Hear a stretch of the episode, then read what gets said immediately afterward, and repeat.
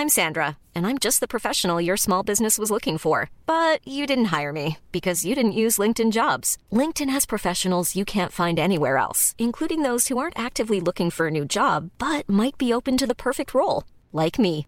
In a given month, over 70% of LinkedIn users don't visit other leading job sites. So if you're not looking on LinkedIn, you'll miss out on great candidates like Sandra. Start hiring professionals like a professional. Post your free job on linkedin.com/people today.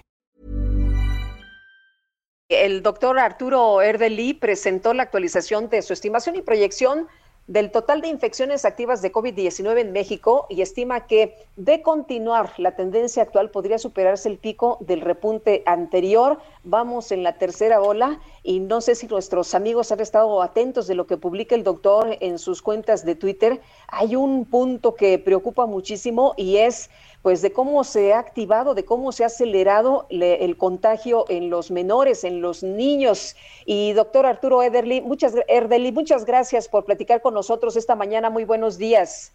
Muy buenos días, Sergio Lupita, a sus órdenes. ¿Es, es, tan, es, es, ¿Es tan dura esta tercera ola como la primera que tuvimos? Eh, pues yo creo que no es no es comparable porque estamos hablando de una circunstancia muy muy distinta, ¿no? Eh, eh, ahorita ya hemos tenido dos olas, ya hay vacunación, los que están vacunando son más jóvenes, entonces creo que es, muy distinto. Pero si lo vemos en, en nivel de, casos positivos, pues sí, ya la, primera ola que fue en agosto del año pasado, pues ya quedó superada y pues eh, estamos ya muy cerca de, tener un pico que quizás va a superar el, segundo pico que tuvimos en diciembre-enero. Doctor, ¿cómo está la situación de, los contagios en, los niños? He visto esta información que ha publicado en eh, sus cuentas de Twitter y la verdad es súper preocupante de cómo ha ido al alza y de cómo no se detienen los contagios y pareciera que pues vamos avanzando en, en las edades. Sí, de hecho, si lo vemos por picos y nos enfocamos en los menores de edad, ¿no? Por ejemplo, los menores de 6 años ya superaron el, el pico de, de diciembre-enero, ¿no? Este, eh, lo mismo puedo decir de los de 6 a 11 años. Ahorita ya hay casos positivos, también ya superaron el pico de este de, diciembre enero y los de 12 a 17 pues ya no tardan ¿no? en superar ese pico entonces sí los jóvenes pues ahora son los que están contagiando más y los que eh, están superando los, los picos anteriores esto es preocupante porque si bien tienden a sobrevivir mejor eh, este, una infección por COVID-19, si tienden a hospitalizarse menos, a morirse menos, de todas maneras va a haber algunos que se van a hospitalizar que van a morir y los que sobrevivan pues pueden tener con secuelas que pueden afectar pues su desarrollo, ¿no? Entonces creo que no, no conviene eh, este contagio tan generalizado. Eh, doctor Erdeli, ¿cuál es su posición acerca de la reapertura de las escuelas? Eh, pues eh, yo creo que no es buena idea y de hecho tenemos un referente muy cercano, quizás recuerden eh, que igual antes de las elecciones dijeron, pasando las elecciones los niños regresan a, las clases presenciales y se hizo, ¿no? El, 7 de junio regresaron y, y, eso que en ese momento no teníamos el nivel tan elevado de contagios que tenemos ahora y ustedes saben cómo les fue, ¿no? Fueron dos, tres semanas, empezaron a acelerarse los contagios y lo tuvieron que parar. Entonces no sé qué les hace pensar ¿no? que ahorita que tenemos un nivel mucho mayor de contagios que, que, en junio, ¿no? nos va a ir mejor con la reapertura de las escuelas. Entonces, digo, yo creo que aquí el que va a estar celebrando es el virus, porque le están poniendo eh, en charola de plata este, eh, la posibilidad de seguir contagiando, porque esa es la función del virus. El virus no busca matar gente, no, no es ni bueno ni malo, es simplemente una máquina de reproducirse y si le ponen mejores condiciones para hacerlo, las va a aprovechar.